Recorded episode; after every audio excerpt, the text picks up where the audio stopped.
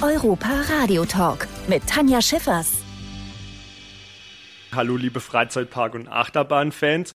Na, habt ihr erkannt, wer da spricht? Mit Silas Worten begrüße ich euch und sage herzlich willkommen zum Best-of des Europa Radio Podcasts. Heute wollen wir mit euch äh, dieses Jahr noch einmal rekapitulieren und äh, in das ein oder andere interessante Interview reinhören, das wir in den letzten Wochen und Monaten hier im Studio 78 führen durften. Da dieser Podcast ja sowohl von Themen rund um unseren Kontinent Europa handelt, als auch die schönsten Ecken des Europapark beleuchtet, soll beides in dieser Folge nicht zu kurz kommen. Zum Beispiel in Form von Sebastian Fitzek, bekannter deutscher Schriftsteller und nun auch großer Fan des Europapark, wie er mir im Interview verraten hat. Also ich als Berliner, ja, bin ja jetzt mit Freizeitparks in meiner Umgebung nicht so wahnsinnig gesegnet. Also der einzige, den es mal gab, glaube ich, Spreepark wie der hieß, der, der eignet sich als Horrorfilm Filmkulisse, ähm, weil der, der, der liegt halt brach. Ähm, und äh, an, ansonsten ähm, ist es halt so, man hat eine gewisse Vorstellung und denkt, okay, da gibt's halt eine Achterbahn, ein paar Traktionen und Zuckerwatte und Popcorn. Und dann kommt man hier hin und kann es eigentlich kaum, kaum glauben, dass man eine, eine solche Welt hat, wo eine Welt in die nächste übergeht, wo es scheinbar auch gar keine Brüche gibt, wo so verschiedene ja, Nationen und Erlebniswelten ähm, transportiert werden. Und überall entdeckt man irgendetwas, womit man eben nicht gerechnet hat. Und das ist eben etwas, was ja gerade eben so Kreativität ausmacht, dass man ähm, eben die Erwartungen äh, bricht, übererfüllt und nicht das Gleiche macht, was eventuell auch andere Parks ähm, äh, bieten. Und insofern äh, ganz dickes Kompliment. Wer auch endlos begeistert von Deutschlands größtem Freizeitpark ist und diesen sogar noch aus seiner Kindheit kennt, ist der König des Internets, Twitch-Streamer Knossi. Aber was ist seine Lieblingsattraktion im Park? Als ich jünger war, natürlich die Fast Rides, wie ja. Silverstone und so. Mittlerweile, ich weiß nicht, ob es am Alter liegt. Arthur und die Minimäuse. ich ich war, ey, weil ich so soft fährt auch. Ich liebe diese Bahn. Die ist einfach so schön soft. Man kommt in so eine Traumwelt rein. Ich mag das einfach. Wenn du hier bist, kommst du auch mal raus aus dem Alltag. Einfach in eine andere Welt. Das liebe ich einfach, diese Gefühle hier reinzugehen. Mindestens äh, genauso bekannt wie Knossi ist die Schweizer Sängerin Stefanie Heinzmann, die den Europapark auch noch aus ihrer Jugend kennt. Sie hat mit ihrer Familie früher ihren Jahresurlaub hier verbracht. Meine Eltern hatten ein Restaurant, das hatte 365 Tage im Jahr offen. Das heißt, wir hatten nie Zeit für Urlaub. Aber wir sind wirklich einmal im Jahr, drei Tage mit meinem, mit meinem Cousin, äh, sind wir drei Tage in Europapark gefahren. Und das war natürlich für mich als Kind das absolute Highlight. Also schon als meine Mutter schwanger war mit mir, waren die im Europapark. Und ähm, das hat sich durchgezogen bis in meine Jugend. Und dann war es so schön, weil ich äh, mit 18 habe ich dann die Castingshow gewonnen und dann durfte ich halt zum ersten Mal als Künstlerin im Europapark auch spielen und hab dann konnte dann meine Eltern einladen zu so einer VIP-Führung und ich glaube, das ist einer der stolzesten Momente in meinem Leben. Und klar, wenn jemand all das Wissen und die Erlebnisse rund um den Europapark wettmachen kann, dann ist das Silas, alias EP-Fan 95.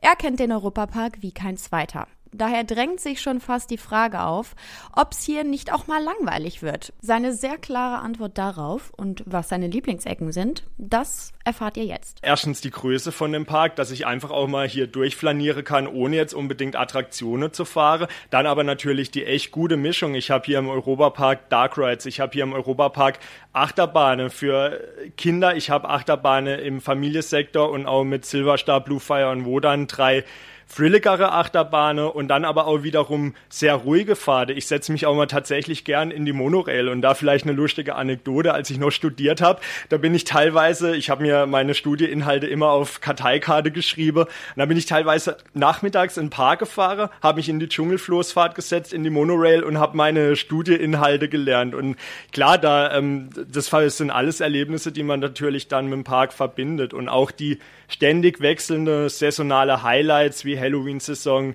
Wintersaison, das macht es einfach abwechslungsreich. Und auf die Frage, wird's langweilig? Das antworte ich eigentlich immer mit einem entschiedenen Nein. Neben den unzähligen Attraktionen und Fahrgeschäften ist die Anlage an sich, also alles rund um Deko und Blumen, auch nicht zu verachten. Das weiß auch der ehemalige Bundespräsident Christian Wulff. Was ich hier am faszinierendsten finde, jeder wird ja nach seinem Haupteindruck gefragt, das ist hier die Leistung der Gärtnerinnen und Gärtner.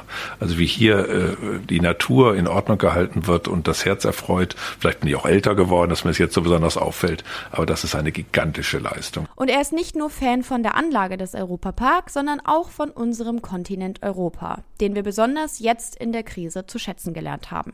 Wenn diese äh, Corona-Zeit äh, auch für junge Leute ja sehr belastend, die jetzt Abitur gemacht haben und nicht so viel machen konnten wie früher, wenn da etwas äh, positiv haften bleiben kann, dass uns mit einmal klar wurde, was es heißt, wenn die Grenze zur Schweiz geschlossen ist oder wenn es Grenzkontrollen an der Grenze zu Frankreich gibt, wie toll das ist, dass wir ein Europa offener Grenzen sind, vieler Sprachen, vieler Kulturen, kulinarischer, sonstiger Tradition. Und wenn ich hier die Franzosen sehe im Park, wenn ich die Schweizer sehe, alle in ihren eigenen Eigentümern, Eigentümlichkeiten, mit ihrer wunderbaren Sprache, die Franzosen, äh, dann ist das gelebtes Europa und da geht das Herz auf und äh, da sagt man sich, das ist hier früh erkannt worden. Gleich am Anfang stand das Thema Europapark äh, mit Besuchern aus ganz Europa.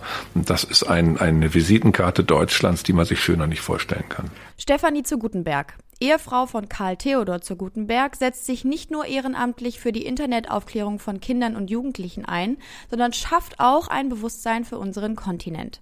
Sie spricht gleich mehrere europäische Sprachen fließend und lebt aktuell in den USA, kennt somit die Vor- und Nachteile von Europa. Naja, das ist schon alleine die Distanz, nicht? Also, äh, kleines Beispiel, ich setze mich hier ins Auto und fahre fünf Stunden, dann bin ich irgendwo in Italien oder in Kroatien oder in Ungarn oder, oder sonst wo und bin in einer komplett anderen Welt angekommen.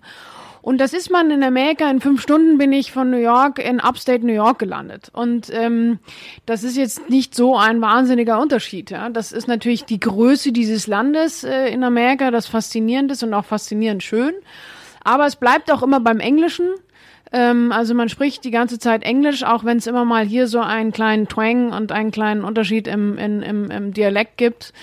Aber die Sprache und die damit verbundene, sehr tief verwurzelte Kultur ist das, was ich in Europa so wahnsinnig spannend finde, weil sie komplett unterschiedlich ist und trotzdem leben wir alle nebeneinander und oder relativ gefühlt nebeneinander. Und ähm, in, in dieser Unterschiedlichkeit ähm, liegt die große Stärke. Und zu guter Letzt findet der Unternehmer Jochen Schweizer noch schöne abschließende Worte und fasst die Vorteile von Europa noch einmal zusammen. Ja, das äh, fällt mir ganz leicht, denn ich glaube, ich kann sagen, ich kenne die Welt und habe alle Kontinente und äh, wahrscheinlich über 100 Staaten bereist.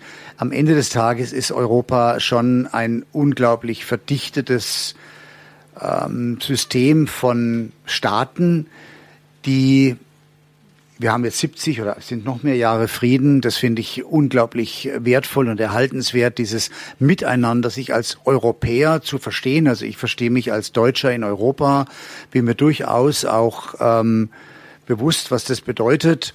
Und ich lebe gerne in Europa und ich lebe auch gerne in Deutschland. Das waren ein paar Hörproben unserer Interviews bzw. Podcast-Folgen hier beim Europa Radio Podcast.